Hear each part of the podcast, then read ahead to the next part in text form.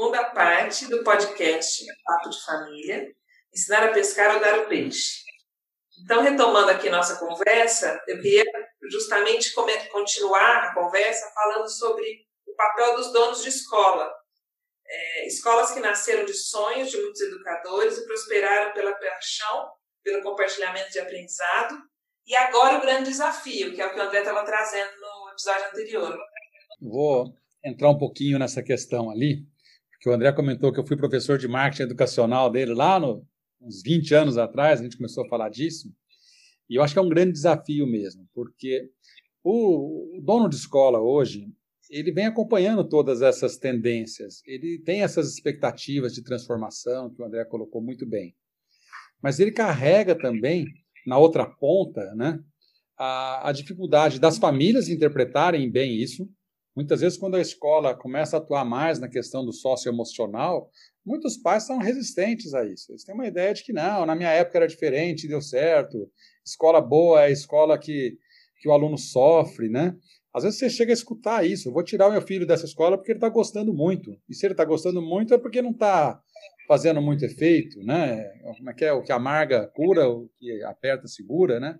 Entra com uns ditos populares meio é, ultrapassados, mas que é o cliente dele, é quem paga a mensalidade. Então, há uma. Eu, eu costumo usar uma metáfora que é a seguinte: imagina que você tem um carro atolado e você chegou com uma caminhonete para tirar esse carro do atoleiro. Né? Então, você amarra uma corda no carro. Se você não fizer muita força, o carro não sai do atoleiro. Então, o mantenedor de escola ele tem que fazer essa força para poder puxar, porque esse é o propósito. Ele existe em função de transformar. Mas se ele acelerar demais, a corda arrebenta. Ele perde o cliente. Acho que esse é o grande desafio para o dono de escola hoje.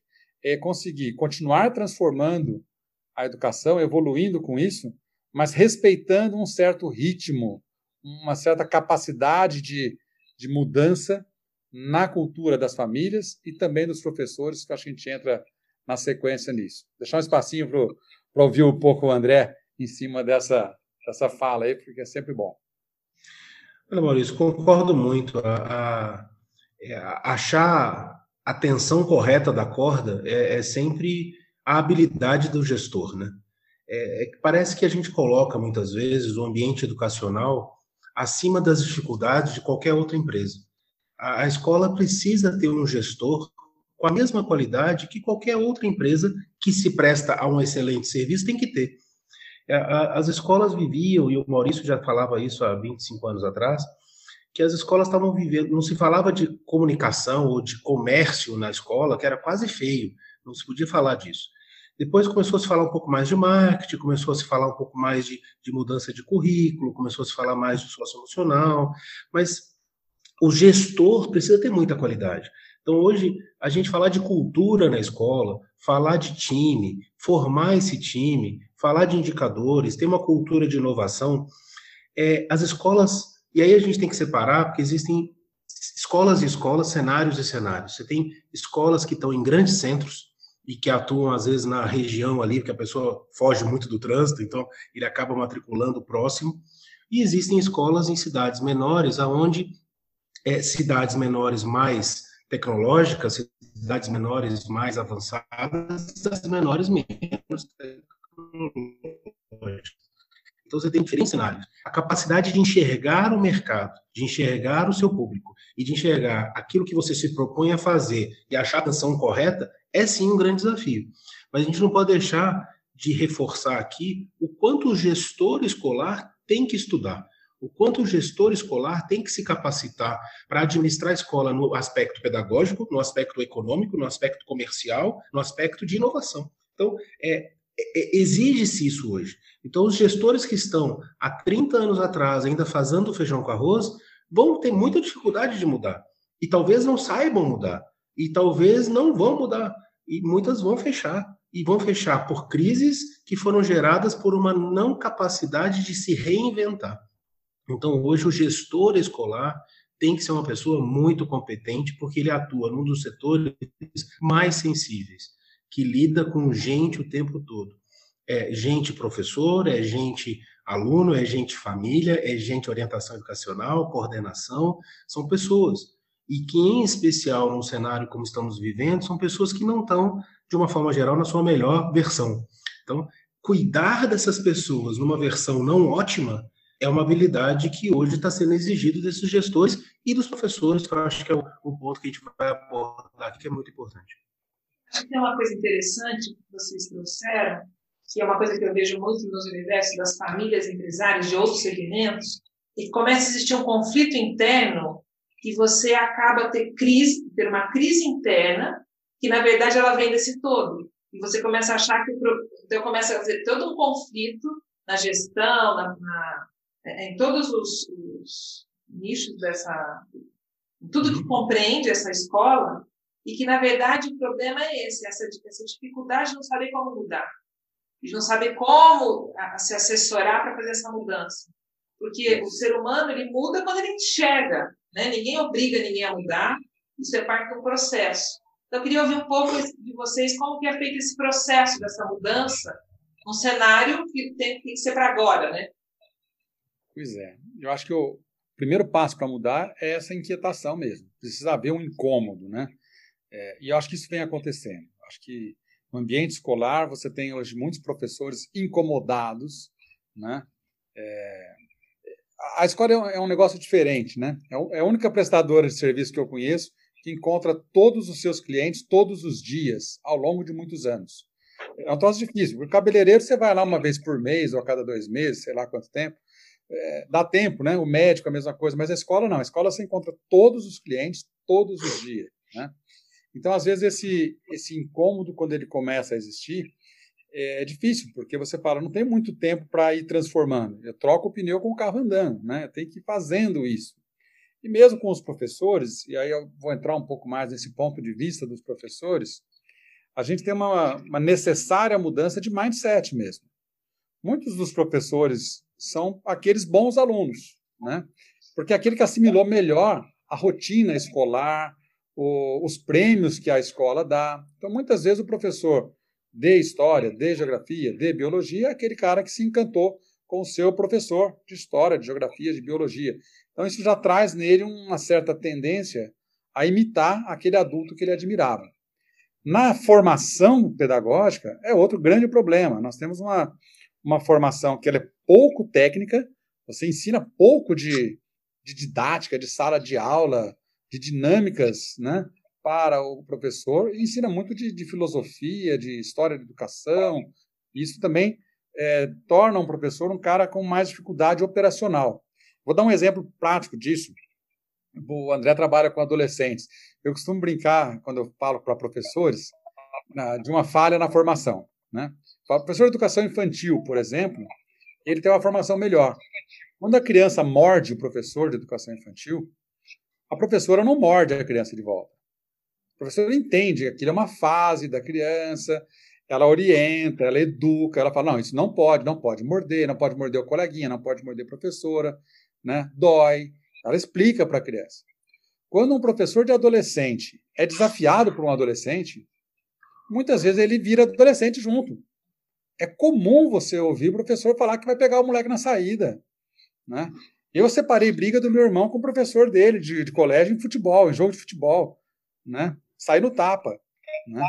Então, você começa a perceber que o professor não foi bem informado. Ele tinha que entender que aquilo é da fase do adolescente, saber né, que o adolescente diz quando vai tirar um sarro mesmo e tal, mas ele não está preparado. E isso é uma preparação, assim como um enfermeiro tem que saber lavar a mão. Né? o professor tem que saber lidar com o psicológico de um adolescente, né? com os hormônios dos adolescentes, né? com essa fase da vida dele.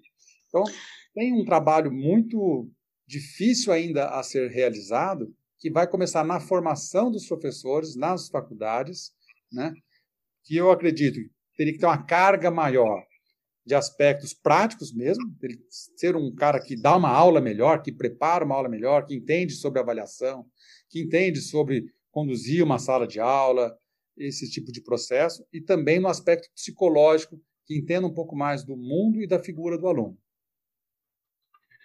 Maurício, você, você tocou num assunto muito relevante, é, porque existe uma. Vou dar um passo e vou pensar no processo de contratação do professor. Sem sombra de dúvida, é, me desculpem aí as universidades de pedagogia, eu acho que elas estão no século passado ainda, a maioria delas. A gente tem que mudar o processo de formação desses professores, e mais ou menos como acontece no Japão, que é a recertificação dos professores a cada três anos. Eles têm que renovar a licença de professor a cada três anos. Então, existe esse aspecto da formação que eu acho que dá um podcast só dele.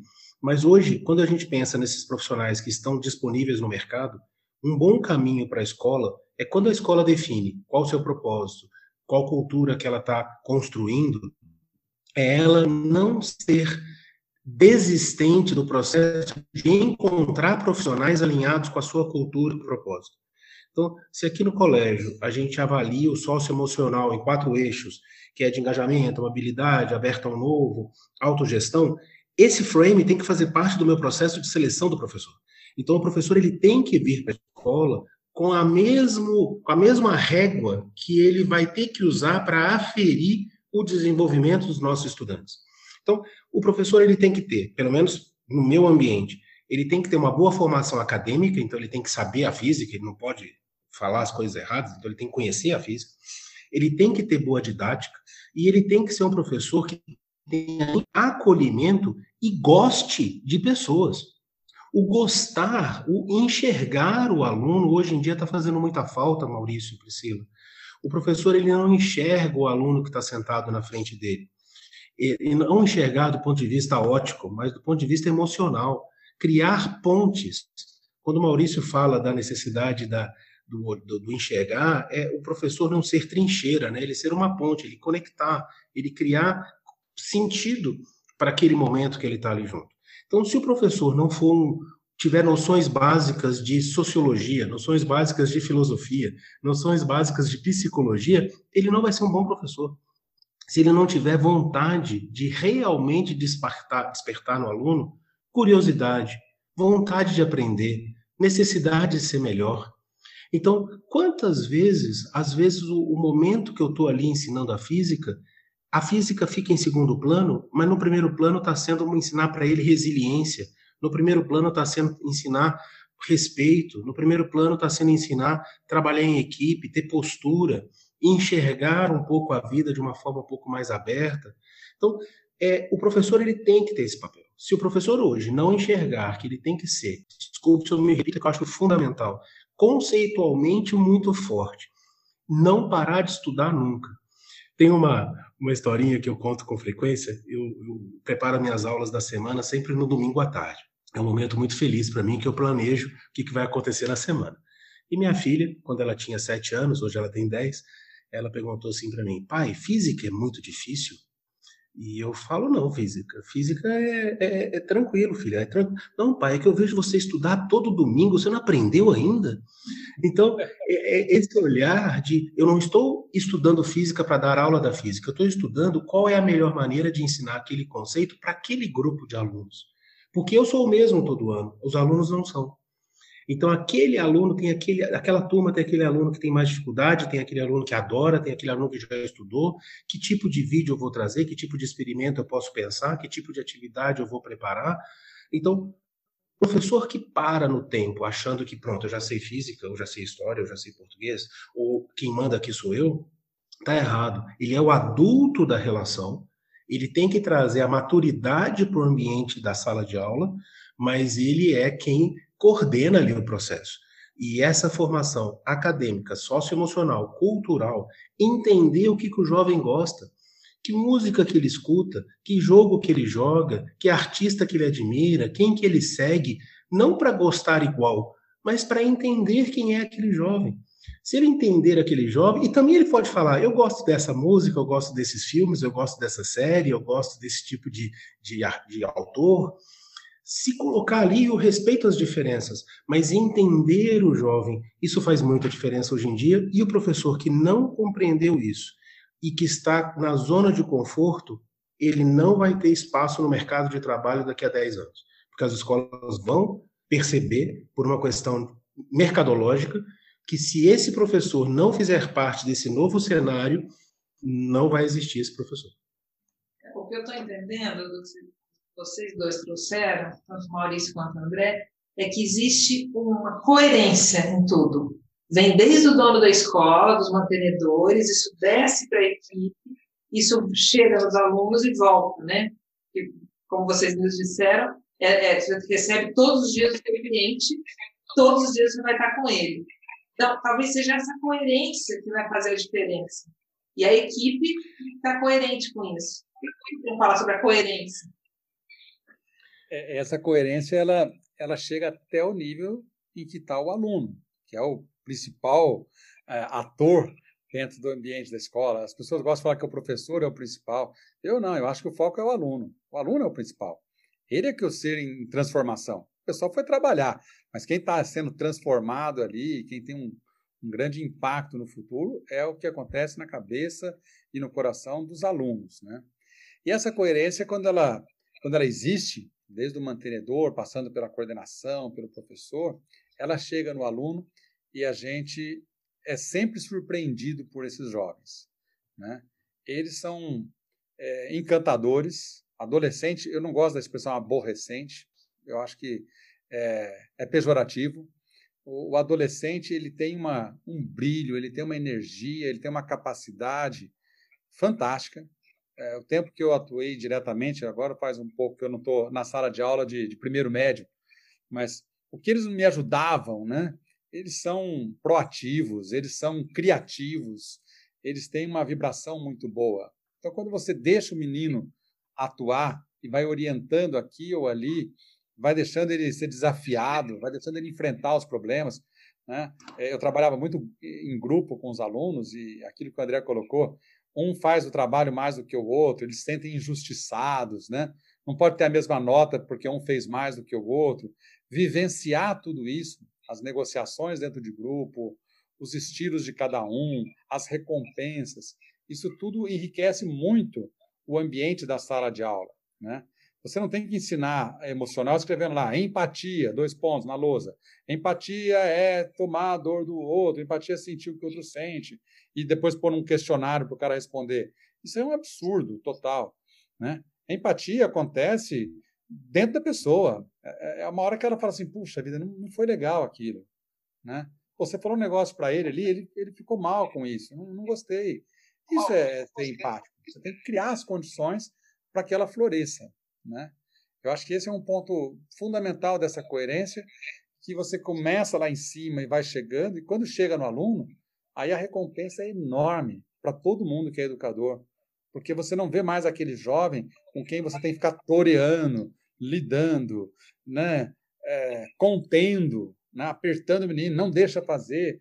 Não, vira uma pedagogia do, da, da, da celebração mesmo. Você fala, puxa vida, que maravilha, como esse moleque é, me surpreende a, a, cada semana. Sempre eu vejo coisas boas neles. Acho que essa é a apoteose aí do, do trabalho do educador, né?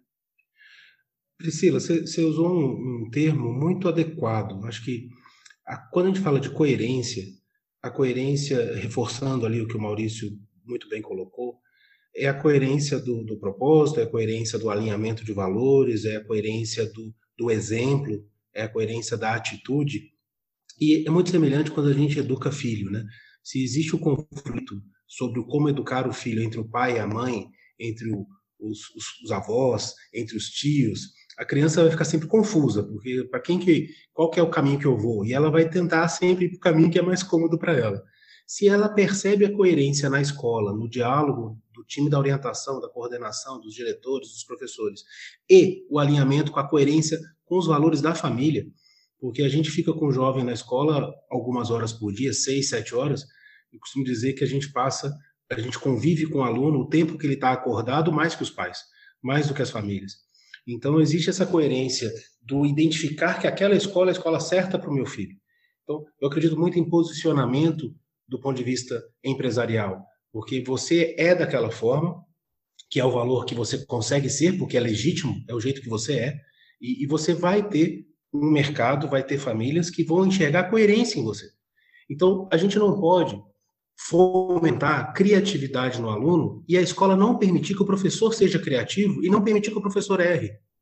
Então, se a gente fala de criatividade, se a gente fala de protagonismo, se a gente fala de relevância para o aluno, isso tem que ser falado com o professor. Protagonismo, relevância, experimentação e criatividade.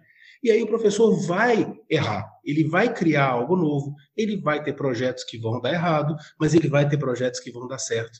Ele vai ter projetos. E aí, quando ele percebe que ele tem autonomia dentro dos valores da escola, dentro daquilo que foi pré-alinhado na sua contratação, quando ele fez parte do time, mas ele tem autonomia, ele tem propósito, ele se sente motivado a trabalhar. E essa coerência o aluno cheira, o aluno percebe. E na hora que a coerência existe e é todo mundo alinhado da mesma forma, com os mesmos valores e com o mesmo espírito, ah, aí dá certo.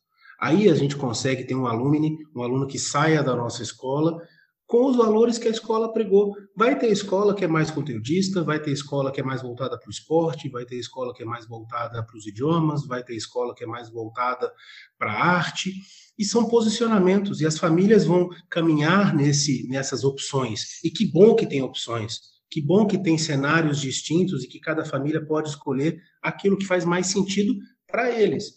Mas essa coerência é fundamental e a única coisa que eu acho que não dá para não ser coerente dentro de todos esses posicionamentos é que temos que ter alta qualidade e alto desempenho. Não existe, você pode ter o posicionamento se quiser, mas é de qualidade, é de respeito, é de formação de jovens. Nossa, que responsabilidade nós temos quando a gente fecha a porta e fica ali junto com 15, 20, 30 jovens. Ou hoje, que tem 10 na sala e 20 na câmara de forma remota. Então, essa responsabilidade tem que, de certa forma, assustar o professor, porque se ele está é, assustado no bom sentido, ele se prepara, ele sabe da sua responsabilidade, e aí sim a gente consegue fazer um bom trabalho com eles. É, tem uma coisa que tem acontecido, até com home office, com tudo isso, que é cada um está é, tá muito claro, está é, tá ficando muito claro quais são qual é a sua identidade. E essa identidade é o que permite eu trabalhar no home office e continuar sendo quem eu sou o André trabalhar é, na, no espaço dele e a gente. Então, assim, essa identidade é o que talvez esteja por trás de tudo isso e que isso tem que ter muita clareza. E eu vejo que algumas escolas não está claro isso. Talvez porque tem mais um, mais do que um mantenedor, talvez porque não parou para falar sobre isso, e aí não consegue transmitir para baixo. Então, para a gente ir fechando a nossa conversa, eu queria abrir uma pergunta que vocês dois respondessem na ótica do dono da escola, o que, que ele pode fazer para adquirir essa identidade compartilhada e depois na, dos educadores. O que, que a gente pode fazer para que isso é, permeie essa instituição que é o futuro do nosso país? Vou começar com o mantenedor aqui e, e aproveitar o gancho sobre o posicionamento que o André falou. Quando eu faço formação para donos de escola, e a gente vai falar de posicionamento mercadológico, é, eu costumo dizer o seguinte: eu viajo várias vezes dando palestra por aí e eu falo que o dono de escola cola, cola do concorrente e esse é um investimento anti-estratégico. Exatamente por faltar identidade. Então, às vezes eu vou numa cidade do interior, visito uma escola que tem um teatro maravilhoso. Né? Ela não tem piscina e não tem, por exemplo, uma parede de escalada. Né? Aí eu vou para uma outra, nessa cidade tem outras duas escolas concorrentes, e as duas escolas concorrentes também têm teatro, nenhuma tem piscina e nem parede de escalada. Aí eu viajo para uma outra cidade do interior e encontro uma escola muito interessante que tem piscina, não tem nem teatro nem parede de escalada. E descubro que seus concorrentes também têm piscina, e nenhum tem teatro e nenhum tem parede de escalada. Vou para uma terceira cidade e incrivelmente eu posso encontrar três escolas que tem parede de escalada e não tem nem teatro nem piscina. Né? Sinal de que um mantenedor colou do outro. Um falou que era bom ter parede de escalada, outro foi atrás. Né? Esse investimento anti-estratégico, por quê? Você gasta para ter uma escola igual à do seu concorrente. E quando os produtos são iguais, todo mundo que já foi no mercado já percebeu isso na, no bolso, né? A gente escolhe o mais barato. Então você gasta dinheiro para trazer a competição para preço exatamente porque você não tem a sua identidade. Exatamente porque você fica querendo colar o que o outro está fazendo. Eu acho que o, o primeiro passo para um mantenedor de escola é ele realmente ser um apaixonado por educação e ele querer mesmo né, é, aprofundar né, no seu íntimo o, esse conceito de quem que eu sou, quem que a minha instituição é, o que, que a nossa combinação aqui entre sócios né, vai produzir, qual é o nosso interesse maior na formação. E aí, realmente, tem escola que vai ser boa no esporte, tem escola que vai ter um lado cultural fora de série, tem uma escola mais empreendedora. Todas elas, se forem mais é, claras nos seus propósitos, vão conseguir entregar muito melhor o seu serviço com excelência e vão atender muito melhor as expectativas das famílias. Cada uma de um perfil de família. Mas isso seria ótimo. o investimento das famílias em educação também seria maior porque eu encontraria para os meus filhos uma escola que tem a ver com a minha família. Se eu sou um cara mais empreendedor, o cara da firma, né? Eu, eu vou achar ótimo meu filho vir aqui com uma tarefa de matemática que é calcular os custos da minha empresa e tal. Né? Se eu sou um cara mais humanizado, das artes e tal, eu vou adorar ver meu filho no final de semana fazendo papel machê. Mas com excelência, como o André colocou muito bem. Você pode ter diferentes perfis, mas cada um deles deve ser exercido ali com excelência. Não quero me alongar muito, vou deixar um pouco mais aqui para não monopolizar a palavra. É, acho que, Priscila, quando você, você coloca esse desafio, acho que o primeiro, primeiro papel da escola é, acho que isso que o Maurício colocou é, é brilhante, porque muitos fazem o, a gestão do Me Too, né? então ele vai copiando o que já existe, pela zona de conforto, pela facilidade. Eu acho que as escolas precisam, de fato, se parar um pouquinho o dia a dia. É o que o Maurício colocou bem, porque ele tem que trocar o pneu o carro andando. Mas ele tem que achar um tempo para parar, para refletir e analisar que tipo de aluno ele quer formar, por que, que ele acorda todo dia e faz o que ele faz. A partir do momento em que ele define isso, ele define o propósito da escola dele. Então, esse propósito vai passar um pouco por autoconhecimento. Então, acho que, às vezes, falta hoje em dia, para muitos, um tempo para parar e pensar. Sabe? Parar aquela correria do dia a dia, parar de ser reativo e parar um pouquinho para pensar por que, que eu acordo todo dia e vou para minha escola? Por que, que eu acordo e vou dar aula? Por que, eu acordo todo dia? Eu todo dia, Maurício, às 6h40, minha, a escola começa aqui às 7h20. Às 6h40 eu estou na porta da escola recebendo os alunos, todos os dias. Para mim é muito importante estar ali recebendo os alunos e é muito importante para mim ter esses minutos que eu fico ali, aquele silêncio, 6h40 não chega quase ninguém ainda, são momentos onde eu faço a reflexão do que a gente está fazendo. E a partir do momento que você tem um propósito e você tem um time que está alinhado com esse propósito, a gente costuma dizer na cultura da startup, né, que se você tiver um time bom e um propósito claro, você resolve qualquer problema. Então, ter um propósito e ter um bom time vai fazer com que, uma vez que você tem uma escuta honesta e consegue dialogar entre os seus pares, formar bem professores, selecionar bem professores, eventualmente trocar professores. Acho que a gente tem que dar muito feedback, muitas oportunidades, vai chegar um momento que você vai trocar o professor, você vai trazer um professor com um olhar mais alinhado com o seu. Isso é responsabilidade da escola, porque no fundo o eixo e a existência da escola é o aluno, e permitir que esse aluno seja protagonista que o aluno consiga desenvolver o seu projeto de vida. E eu não posso deixar de falar, no momento que nós estamos vivendo, tão difícil, que as pessoas sejam mais empáticas de fato, que as pessoas sejam mais solidárias de fato, e que as pessoas percebam as pessoas do lado com mais afeto. Hoje em dia está tudo muito duro. É, as pessoas diziam no começo da pandemia que no final da pandemia as pessoas estariam melhores. Eu tenho dúvidas disso. Eu acho que muitas vezes as pessoas estão um pouco mais egoístas, as pessoas estão um pouco mais individualistas. Talvez o instinto de sobrevivência tenha atuado em muitos. Mas é um momento de tanta, tanta crise, tanta dor, tantas perdas, que eu acho que o professor hoje, o gestor de escola hoje, ele tem que trazer a, a empatia, a solidariedade, a generosidade para um diálogo muito real dentro da escola. Então, eu acredito que vai ser dessa maneira que a gente vai caminhar para um futuro melhor, para um futuro onde a gente tenha alto desempenho, um futuro onde a gente tenha os alunos capazes de entrar numa boa universidade, a universidade que eles escolherem, no Brasil, no exterior, particular, pública, que possam se tornar bons profissionais, bons, bons representantes do núcleo familiar. Eu acho que esse é o grande papel da escola, mas só vai existir com muito esforço. Ensinar a pescar não é fácil. É, ter paciência para pegar o peixe não é fácil. E voltar para casa no final do dia com um cestinho vazio e preparar tudo de novo para ir pescar no dia seguinte não é fácil.